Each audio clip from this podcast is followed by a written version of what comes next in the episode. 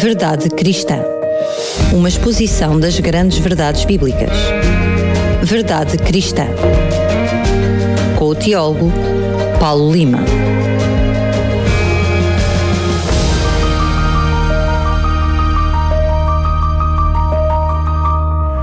Estamos de volta então para lhe trazer mais um Verdade Cristã. Como estava prometido, vou estar à conversa com o teólogo Paulo Lima. Paulo, mais uma vez, bem-vindo. Olá Daniel, é um prazer estar contigo e com os nossos ouvintes. Paulo, vamos para, eu diria, o quarto canto da, enfim, desta Uh, destas profecias, Jesus, o servo uh, sofredor. Hoje vamos terminar, diria, esta secção das profecias de Isaías uh, e, mais concretamente, estas profecias sobre o servo de Avé, é que nós traduzimos por este servo sofredor. E hoje traz-nos a última destas profecias messiânicas, não é? Exatamente. Hoje vamos dedicar-nos à última profecia messiânica uh, por, por, uh, proposta por um, uh, Isaías. Na verdade, a Bíblia hebraica contém várias profecias comunicadas por Deus aos seus profetas, que antecipam com precisão diversos eventos ligados à história do povo de Deus. Entre todas estas fascinantes profecias, encontram-se algumas que constituem um grupo especial de perdições. Trata-se das profecias messiânicas. Este tipo de profecias diz respeito ao Messias, o Mashiach, em hebreu. O Mashiach é o ungido. Nos tempos do Antigo Testamento, os reis, os sacerdotes e os profetas eram ungidos com azeite ao serem impulsados nas suas funções. Assim, o Messias seria o ungido do Senhor, que, como rei, sacerdote e profeta, viria salvar o povo de Deus e instaurar o reino de Deus sobre a terra. Ora, dada a importância desta figura na história da salvação, não admira que as profecias messiânicas descrevam detalhadamente, Daniel, o ministério, a vida e a morte do Messias e apontem os aspectos centrais da sua missão. No decurso da história de Israel, vários homens de Deus profetizaram acerca do Messias. Entre essas profecias messiânicas contam-se quatro poemas conservados no livro do profeta Isaías, que são designados pelos académicos, pelos estudiosos da Bíblia, como os poemas do servo de Yahvé. Estes poemas descrevem a vocação, o ministério e a morte de um enigmático personagem designado por Isaías como o servo de Yahvé. Nós já tivemos a ocasião de interpretar os três primeiros poemas do servo de Yahvé. Eles encontram-se em Isaías 42, 1 a 7, em Isaías 49, 1 a 7 e em Isaías 50, 4 a 9. Eu repito aqui para o caso de algum ouvinte nosso ter interesse e curiosidade de ver quais são os outros uh, poemas do servo de Yahvé. No presente programa, nós iremos procurar compreender o quarto poema do servo de Yahvé, que se encontra em Isaías 52, 13 a 53, 12. Este é o último e o mais extenso dos poemas do servo de Yahvé. Eu vou lê-lo mas ao ler, eu convido os nossos ouvintes a fazerem o seguinte exercício. Pensem, no, conforme eu estiver a ler, em que medida esta profecia se pode aplicar a Jesus de Nazaré, tal como nós conhecemos a sua vida e a sua obra. Mas vejamos o que diz o texto. Diz assim: Eis que o meu servo há de prosperar, ele se erguerá, ele se elevará, ele será muito exaltado. Quando muitos ficaram horrorizados por sua causa, tão desfigurado está o seu aspecto a ponto de não ser mais o de um homem, e tão desfigurado estava a sua aparência a ponto de não ser mais a de um filho de um ser humano, assim ele deixará estupefactas numerosas nações. Reis fecharam a boca, pois viram aquilo que não lhes fora relatado, e discerniram aquilo que não lhes fora dado a ouvir. Quem creu no que ouvimos e a quem se revelou o braço de Yahvé, ele cresceu como um renovo diante dele, como raiz em terra árida.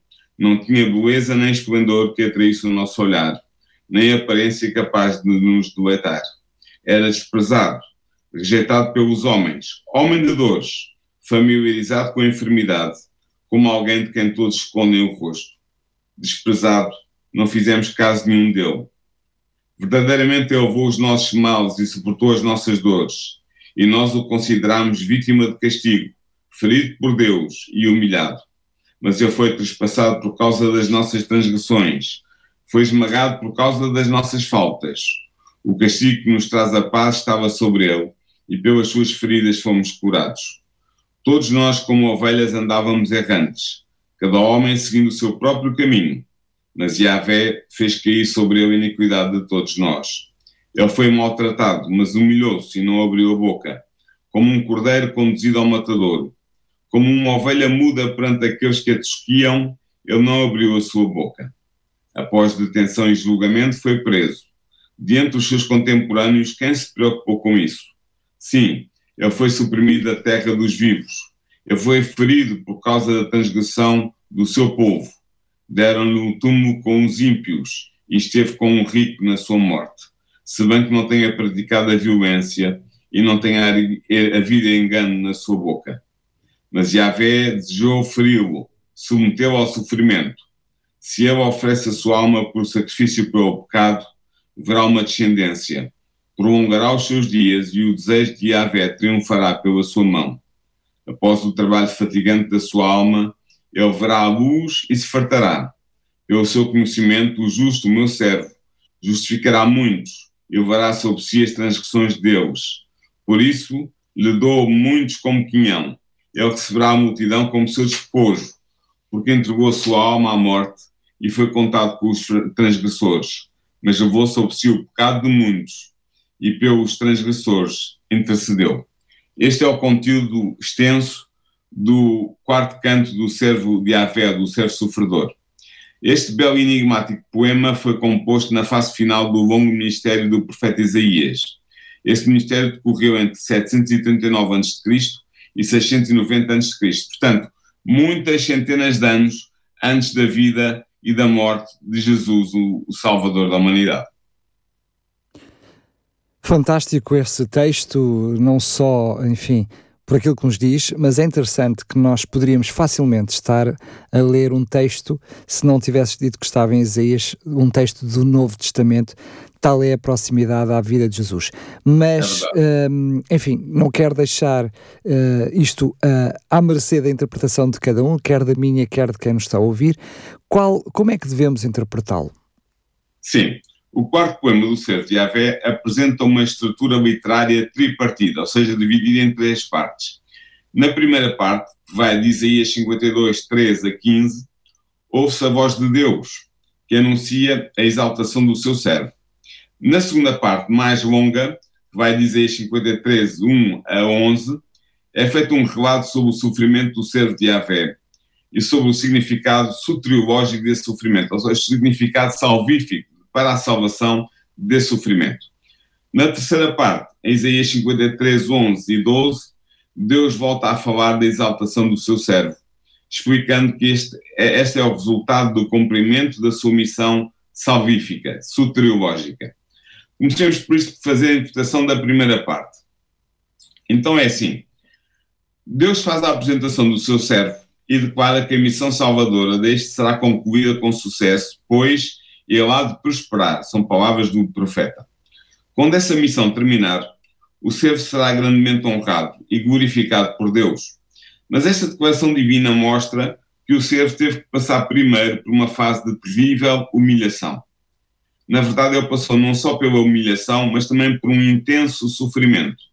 Este sofrimento foi de tal ordem que o parecer do servo, o aspecto do servo foi desfigurado a ponto de não ser mais o de um homem, diz o texto de Isaías. Esta provação que o servo viveu foi tão horrível que muitos ficaram horrorizados por sua causa, como diz também Isaías. No entanto, Deus diz claramente que haverá um volte-face no destino do servo, pois numerosos povos ficarão estupefactos por causa dele, e mesmo os reis dessas nações gentias ficarão reduzidos ao silêncio perante ele numa atitude de profundo respeito e de dedicada reverência. Isto acontecerá porque estas nações e estes reis viam, viram aquilo que não lhes fora revelado e discerniram aquilo que não lhes fora dado a ouvir, como diz o profeta. Esses acontecimentos, sem paralelo na história da humanidade e absolutamente espantosos entre as nações, de que os povos e os reis gentios tomaram conhecimento, foram a paixão vicária a ressurreição e a glorificação do servo de Yahvé, que tinha sido primeiro humilhado, desprezado e sujeito a um sofrimento atroz. Assim, o caminho para a exaltação do servo de Yahvé é uma senda de profunda humilhação e de doloroso sofrimento. E isto é o que iremos ver com mais detalhe na segunda secção do quarto poema do servo de Yahvé. Muito bem, não percas mais tempo, Paulo, traz-nos já então a, a, a segunda secção. Sim, nesta segunda secção, o sujeito que agora fala já não é Yahvé, já não é Deus, mas é sim o profeta, em nome de um grupo anónimo. Não é muito claro, o texto não deixa claro se esse grupo é composto pelos israelitas ou pelos naturais das nações gentias. Seja como for, este grupo de seres humanos ouviu uma notícia inacreditável que os deixou espantados. Uma notícia sobre a manifestação do poder de Deus para salvar. Trata-se de uma revelação profética recebida pelo grupo a que o profeta dá voz. Essa revelação incrível diz respeito ao servo que foi apresentado por Deus. A voz que fala em nome do grupo de testemunhas começa o seu relato sobre o servo de Yahvé, fazendo referência ao seu percurso de vida. Ele cresceu perante o olhar de Deus, ou seja, sob a sua proteção e sob a sua orientação, sem nada que o recomendasse aos olhos dos seres humanos. Nada nele atraiu o olhar dos homens que testemunhavam o seu percurso de vida. O servo parecia-lhe insignificante. Na verdade, ele foi desprezado e rejeitado pelos homens por ser um homem sujeito ao sofrimento intenso. O seu aspecto era de tal forma terrível, devido ao seu sofrimento, que todos ocultavam o rosto para não o ver. Assim, os seus contemporâneos não fizeram dele caso nenhum, não lhe foram atribuídos qualquer, qualquer importância. O sofrimento do servo isolou da sua comunidade. A voz do profeta explica agora a verdadeira causa dos sofrimentos do servo de Yahvé. Ora, antes de avalizarmos o que é dito a propósito destes sofrimentos, é necessário ter presente que era amplamente sustentado nos tempos do Antigo Testamento pelas autoridades espirituais de Israel que o sofrimento físico era o justo castigo de Deus motivado pelos pecados cometidos pelo sujeito que sofria. Ora, o servo de Deus sofre terrivelmente.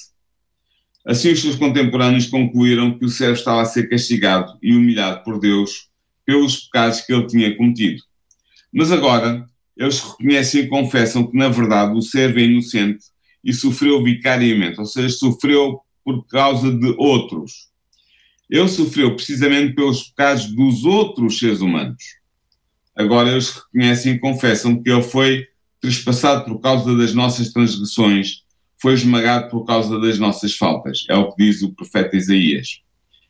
Ele foi castigado e ferido pelo Senhor para que os restantes seres humanos tivessem paz com Deus, isto é, fossem reconciliados com Deus porque todos os homens seguiam os seus próprios caminhos que levavam à iniquidade.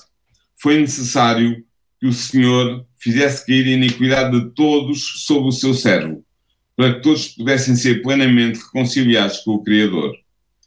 Portanto, os sofrimentos do servo são sofrimentos vicários, suportados pela culpa de outras pessoas. Ele leva sobre si os pecados dos homens e o castigo divino que corresponde a esses pecados. Este sofrimento vicário e salvífico levou à mudança de opinião de todos os homens representados pela voz do profeta Isaías. Eu já não vi o servo de Yahvé como justamente castigado pelos respectivos pecados, mas sim como aquele que lhes trouxe a salvação pela expiação vicária dos pecados que eles cometeram. Tendo em conta que os verbos hebraicos que são usados no original para descrever o sofrimento vicário e expiatório do servo de Yahvé verbos que nós traduzimos por trespassado e por esmagado, podemos deduzir que esse sofrimento foi o resultado dos atos violentos que lhe foram infligidos pelas mãos de outras pessoas.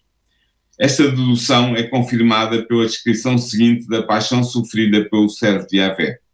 O profeta reconhece que ele foi maltratado e conduzido ao matadouro como um cordeiro, mas aceitou docilmente esse tratamento injusto sem abrir a sua boca para protestar a sua inocência.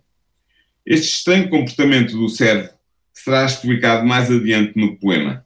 Entretanto, o servo foi detido e julgado num tribunal humano e, em consequência desse julgamento, foi morto.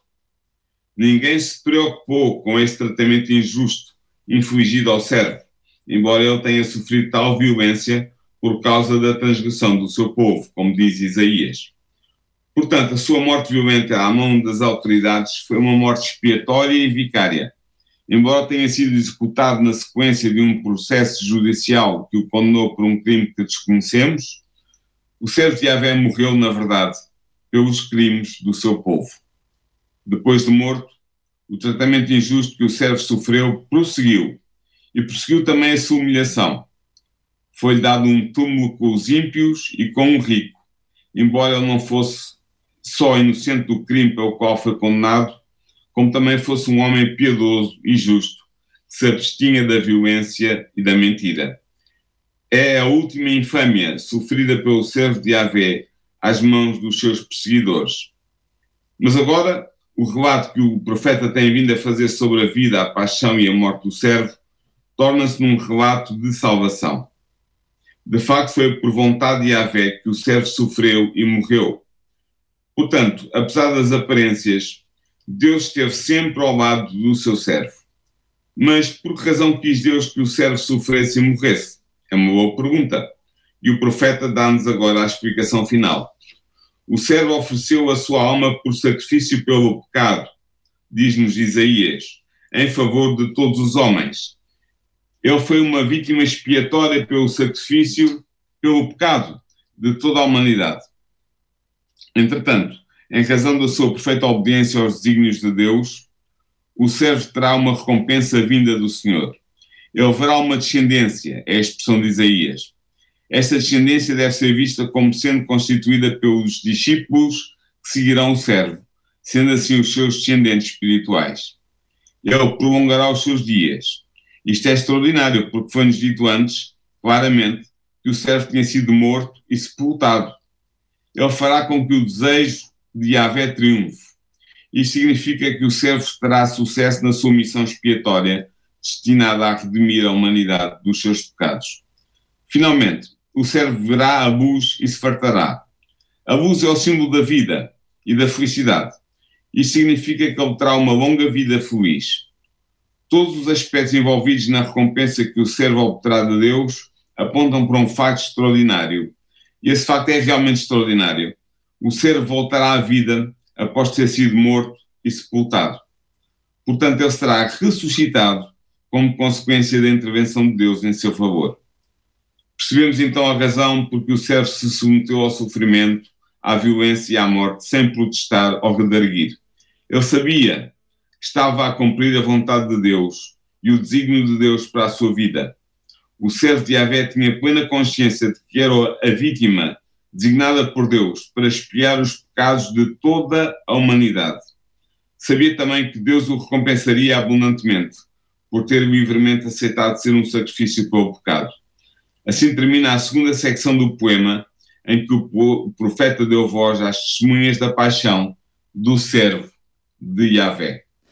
Mas, Paulo, um, por aquilo que acabaste de mencionar, quer esta primeira secção, quer a segunda secção, secção, já de alguma forma resumiriam de uma forma muito completa aquilo que tinha sido o mistério de Jesus aqui na Terra.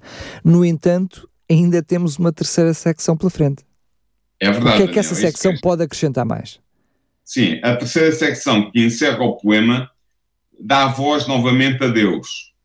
E a Ave declara que, pelo seu conhecimento da justiça e da vontade de Deus, o servo, que o Senhor declara ser o justo por excelência, justificará muito e levará sobre si as transgressões deles. É a expressão que Isaías utiliza. Os muitos, os rabim, são todos os homens e todas as mulheres que aceitarem a expiação provida pelo servo. Portanto, ao assumir livremente os pecados dos seres humanos como vítima expiatória, o servo justo fará com que eles também sejam considerados justos aos olhos de Deus. Eles serão justificados porque Deus perdoar-lhes-á os seus pecados expiados pelo servo. Nota Daniel que, ao reconhecer a justiça do seu servo, que é tal que pode justificar toda a humanidade, Deus reabilita-o, restaurando a sua honra e revertendo a sentença do tribunal humano que o tinha condenado. Depois, Yahvé anuncia a recompensa que concederá ao seu servo. Ele terá muitos como pinhão e receberá a multidão como o seu despojo. Aquele que tinha sido privado de todos os bens da vida recebe agora da parte de Deus uma ampla recompensa. tinha sido dito antes, anteriormente, que ele teria uma ampla descendência espiritual. Vemos agora que tal descendência espiritual virá abarcar boa parte da humanidade. Esta recompensa é merecida, porque o servo entregou voluntariamente a sua vida, foi contado entre os transgressores, apesar de ser considerado o justo por Deus, e devido à sua justiça como sacrifício expiatório em favor da humanidade, pôde interceder pelos transgressores. Estes podem, assim, graças ao sacrifício do servo de Yahvé, escapar à punição divina e receber a justiça imputada que lhes permitirá serem considerados justos por parte de Deus. Deste modo, o quarto poema do servo de Yahvé é a apresentação de uma figura do futuro, no futuro de Isaías, não no nosso futuro, que iria transcender, tudo o que se tinha visto em Israel é a figura daquele que viria redimir a humanidade da culpa do pecado. É a figura do mediador do plano da salvação concedido por Deus. Enfim, já terminamos então desta maneira hum, estas três secções da, da, desta profecia.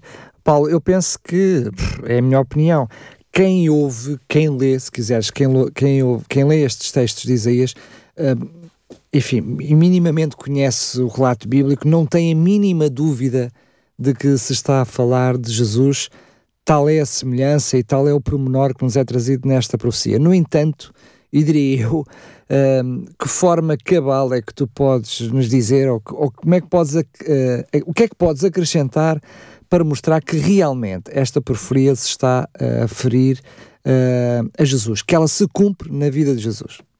Sim, nós podemos uh, dirigir-nos ao Novo Testamento e ver como é que ela se cumpre. Na verdade, a profecia do quarto poema de Avé, na minha opinião e na opinião de muitos estudiosos da Bíblia, sobretudo conservadores, encontrou o seu cumprimento histórico na paixão e no destino de Jesus de Nazaré. De facto, quando estudamos a história da humanidade, nós percebemos claramente que Jesus é a única personalidade histórica que cumpriu com exatidão esta profecia de Isaías. Ora, Jesus provinha de uma origem humilde. Nazaré era uma localidade tida em pouca consideração pelos seus contemporâneos. Assim, o facto de Jesus proceder de uma terra tão desprezada refletia-se negativamente sobre ele. Pode vir alguma coisa boa de Nazaré? Era a pergunta que se impunha. Está em João 1, versículos 45 e 46.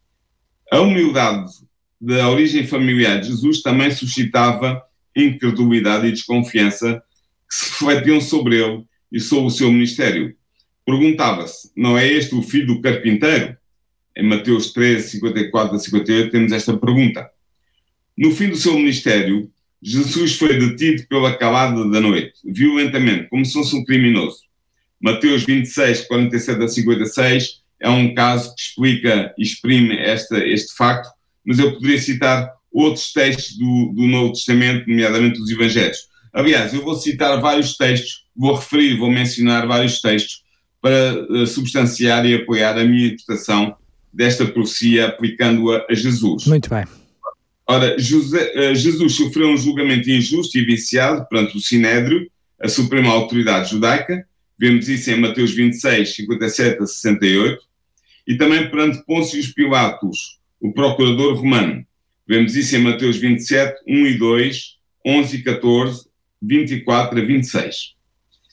Como resultado deste duplo julgamento, foi condenado à morte e executado na cruz do Gólgota. Nós é, isto é história, nós conhecemos bem. Agora, Daniel nota que Jesus se manteve em silêncio no seu duplo julgamento. Perante Caifás, o presidente do Sinédrio, ele não pronunciou uma única palavra até ser posto por juramento, sob juramento. Mateus 26, 62 e 63 mostram-nos isso. Quando foi falado a, a, a, responder, quando foi instado a responder, ele respondeu de uma forma lapidar. Também no julgamento perante Pilatos, Jesus adotou a mesma atitude. Pilatos perguntou-lhe se ele era o rei dos judeus e Jesus respondeu: Tu dizes. Mas quando foi acusado pelos principais sacerdotes e pelos escribas, manteve-se em silêncio, recusando responder às perguntas de Pilatos. Por exemplo, João 19, 9 diz-nos exatamente isso. Jesus também surgiu aos olhos dos seus compatriotas na sua paixão como um homem de dores, afligido por Deus. os maus tratos a que foi sujeito antes da, da crucificação desfiguraram-no horrivelmente. Ele foi violentamente espancado e duramente flagelado. Mateus 15, 15 a 20 diz-nos isso. Depois de ser assim maltratado e desfigurado, foi submetido aos horrores da crucificação e morreu pendurado na cruz. João 19, 16 a 19 e 34 contam-nos essa história. Jesus teria sido enterrado numa vala comum com os malfeitores ou com os ímpios com que foram, que foram crucificados com ele, caso José da Arimateia, um homem rico, não tivesse excepcionalmente tratado o seu sepultamento condigno. Assim, embora estivesse destinado a ser sepultado no lugar onde se sepultavam comumente os malfeitores, Jesus acabou, fora do curso normal dos acontecimentos, por ser sepultado no sepulcro de um rico. Nós vemos isso, por, exemplo, em Marcos 15, versículos 43 a 46, em João 19, versículos 38 a 42. E, e eu ficaria por aqui, mas temos ainda mais, mais interpretações a fazer sobre a vida de Jesus em relação ao, à profecia.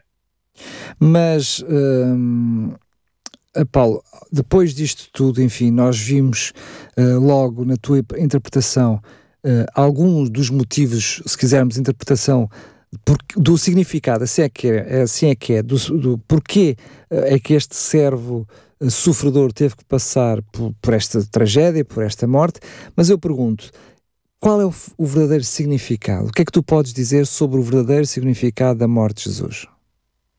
Sim, Daniela, é assim, a morte de Jesus foi uma morte expiatória e vigária pelo destino, pelo desígnio de Deus, ou seja, ele morreu pelos pecados de outros. Ele era o justo, nós vemos isso, por exemplo, em Atos 3, 13 e 14, é assim que Jesus é designado. Podias citar outros textos, mas tornou-se na vítima sacrificial que justifica todos que aceitam o seu sacrifício como Salvador. Nós vemos, aqui há muitos textos que eu podia citar, eu vou citar apenas um, Romanos 3, 26, ou outro também, Romanos 4, 25, mas eu podia citar outros textos que mostram que Jesus foi realmente o, a expiação pelos pecados da humanidade. Ele foi o Cordeiro de Deus que foi imolado pelos pecados da humanidade. João 1, 20, 29, o famoso texto que cita João Batista, é um caso que nos aponta exatamente esse papel de Cordeiro de Jesus. O próprio Jesus Cristo declarou na última ceia que ofereceu o seu corpo e o seu sangue por muitos para a remissão dos pecados. Vemos isso em Mateus 26, versículos 26 a 28. Mas depois da morte violenta de Jesus na cruz do Calvário, aconteceu algo extraordinário. Deus recompensou a obediência humilde e o sacrifício voluntário do seu servo Jesus e devolveu-lhe a vida. Ou seja, Cristo ressuscitou. Esta ressurreição foi testemunhada pelos seus discípulos. João 20, 1 a 18, dá-nos um, um, uma indicação nesse sentido, poderia citar outros textos do Novo Testamento. E ela foi confirmada por mais de 500 homens, diz-nos Paulo em 1 Coríntios 15, versículo 6. A morte expiatória de Jesus e a sua ressurreição gloriosa constituem a mensagem do Evangelho que foi difundida pelo mundo graças à ação missionária da Igreja. No entanto, este Evangelho apresenta-se a muitos seres humanos como algo difícil de crer. Foi assim no tempo da primeira geração de cristãos e é assim na nossa geração. Uh, vemos, por exemplo, 1 Coríntios 1, versículos 21 a 23, ao Romanos 10, versículo 16. Apesar disto, ao longo dos últimos milénios, o Evangelho foi anunciado entre as nações e muitos milhões de seres humanos aceitaram-no e aderiram à igreja fundada por Jesus. Tal como Isaías tinha predito, multidões, multidões de homens e de mulheres colocaram-se do lado dele, aceitando o seu sacrifício vicário e expiatório. Em consequência disto, muitos reis e governantes das nações da terra têm prestado respeitosa homenagem a Jesus Cristo. Finalmente, como Messias e Salvador, Jesus foi exaltado por Deus, recebendo todo o poder no céu e na terra. Mateus 28, 18 são palavras do próprio Jesus. Ele ascendeu ao céu 40 dias após a sua ressurreição, como diz Atos 1, 9, e, tornou-se, e tomou o seu lugar à direita de Deus no trono do universo, como diz Efésios 1:20. Ou seja, concluindo o programa de hoje, e eu queria concluir com um apelo, como tenho feito das últimas vezes. Jesus veio viver entre a humanidade para realizar a missão que lhe foi confiada por Deus. Ele é, sem dúvida, o servo de Yahvé profetizado por Isaías. Cristo morreu uma morte vicária e expiatória para que todos os seres humanos que o aceitassem como Messias pudessem ser justificados aos olhos de Deus e fossem redimidos da escravidão do pecado. Ele morreu por todos nós. Por isso, caro ouvinte, faço-lhe um apelo para terminar este programa. Aceita a expiação que Jesus fez por si. Aceita o seu sacrifício por si. Faça de Jesus o ser sofredor, o seu Salvador. E a sua vida, eu posso lhe garantir, não será a mesma. Muito bem, estamos nesta série de programas. Eu diria que esta estes últimos programas onde falámos sobre estas profecias de Isaías, provavelmente seja aquele que hum, possa ser de todo o contexto um pouquinho mais maçador, enfim, mais que precisa de maior atenção por parte dos nossos ouvintes, seja como for. Lembro que esta série de programas tem a ver com hum, conseguimos provar através, eh, enfim, um, quer da historicidade, quer dos testemunhos, quer dos relatos bíblicos, a existência de Jesus e aquilo que é o relato bíblico. Ou seja, se podemos ou não confi confiar de uma forma, eu diria, mais concreta, não apenas apaixonada emocional, não apenas na fé, mas também na razão, não é apenas fé, mas também a razão. E por isso o teólogo Paulo Lima nos tem trazido uh, esta série de programas. Pergunto-te, Paulo, se podes revelar aquilo que podemos, findado, eu diria, esta parte, se nos podes dizer do que é que vamos abordar no próximo programa. Sim, no próximo programa, aliás, nos próximos cinco ou seis programas, nós vamos entrar nas profecias apocalípticas de Daniel. Nós vamos estudar, nomeadamente, o segundo capítulo de Daniel, que é um, um capítulo profético muito, muito interessante, que tem várias revelações para nos dar sobre o tempo, nomeadamente sobre o tempo em que vivemos.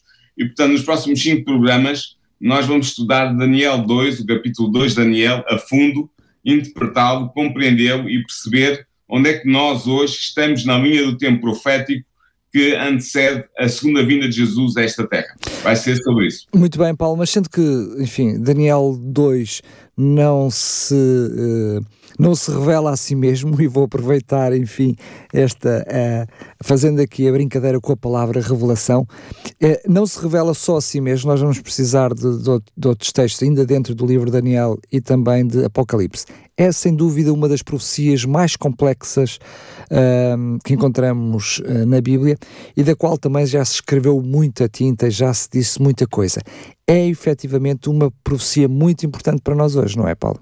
Sim, é fundamental porque ela nos indica não só o, o tempo histórico que já passou, cumprido integralmente pela profecia, mas também nos indica em que momento é que nós hoje estamos, nós hoje que estamos vivos, em que momento é que estamos na história da humanidade tendo como horizonte um, a segunda vinda de Jesus. Por isso é realmente importante porque vai-nos permitir perceber que nós estamos muito perto, em termos proféticos e escatológicos, estamos muito perto da segunda vinda de Jesus. Eu diria que, infelizmente, é também das profecias pouco estudadas, ou seja, estes livros mais proféticos, como Daniel e Apocalipse, tendem a ser deixados de lado por muitos cristãos e eu diria que é uma ferramenta essencial até para os sinais da segunda vinda de Jesus. E, portanto, aqui fica o desafio, Paulo, eu diria que tens um grande desafio pela frente, não é a primeira vez que abordamos aqui na rádio uh, estes assuntos, portanto, eu já sei, uh, enfim, o que temos pela frente e para si que está desse lado, em primeiro lugar, quero uh, dizer-lhe que se perdeu os outros programas, se não conseguiu acompanhar os outros programas, eles são todos disponíveis em podcast em radiorcs.novotempo.pt pode ouvir, escutar até fazer o download e desafio também desde já a acompanhar estas profecias. Se, uh, enfim, até já é crente, já é cristão, mas já ouviu falar dessas profecias e nunca entendeu, este é o momento exato para o fazer. Se por outro lado uh, nunca ouviu falar sobre isto, então é a altura certa para pegar na sua Bíblia e uh, ler e tentar perceber o que é que estas profecias e o que é que estes termos, muitos deles quase que em código. Se gosta destas coisas, também é bastante interessante. Eu diria que eu me apaixonei por esta profecia, a tentar descobrir o que é que estas coisas queriam dizer, uma, toda uma linguagem em símbolos, o que é que cada um destes símbolos queria dizer. Se por acaso também não tem Bíblia, aproveito desde já para lhe oferecer uma. É tão simples quanto isso. Temos Bíblias para lhe oferecer. Os primeiros 10 ouvintes que me ligarem, que nos enviarem uma mensagem, se é que é que não é que ligarem, mas que nos enviarem uma mensagem, tenho 10 Bíblias para lhe oferecer. São totalmente gratuitas, pode levantar aqui na rádio, enviar-nos pelo correio, não há qualquer problema. Para fazê-lo, basta entrar em contato comigo, mandar uma mensagem para o número da rádio, já sabe, é o 933 um, uh, 912 912 que é duas vezes a nossa uh, um, frequência, 933 912 912, mande uma mensagem escrita a dizer o seu nome e a dizer a palavra Bíblia. Basta isto e os primeiros 10 ouvintes a fazê-lo vão ganhar então totalmente gratuito um exemplar da Bíblia. Agora sim, Paulo, mais uma vez, muito obrigado e até ao próximo programa, se Deus quiser. Um abraço, Daniel, para ti e para os ouvintes. Até ao próximo programa. Verdade Cristã. Uma exposição das grandes verdades bíblicas. Verdade Cristã. Com o teólogo Paulo Lima.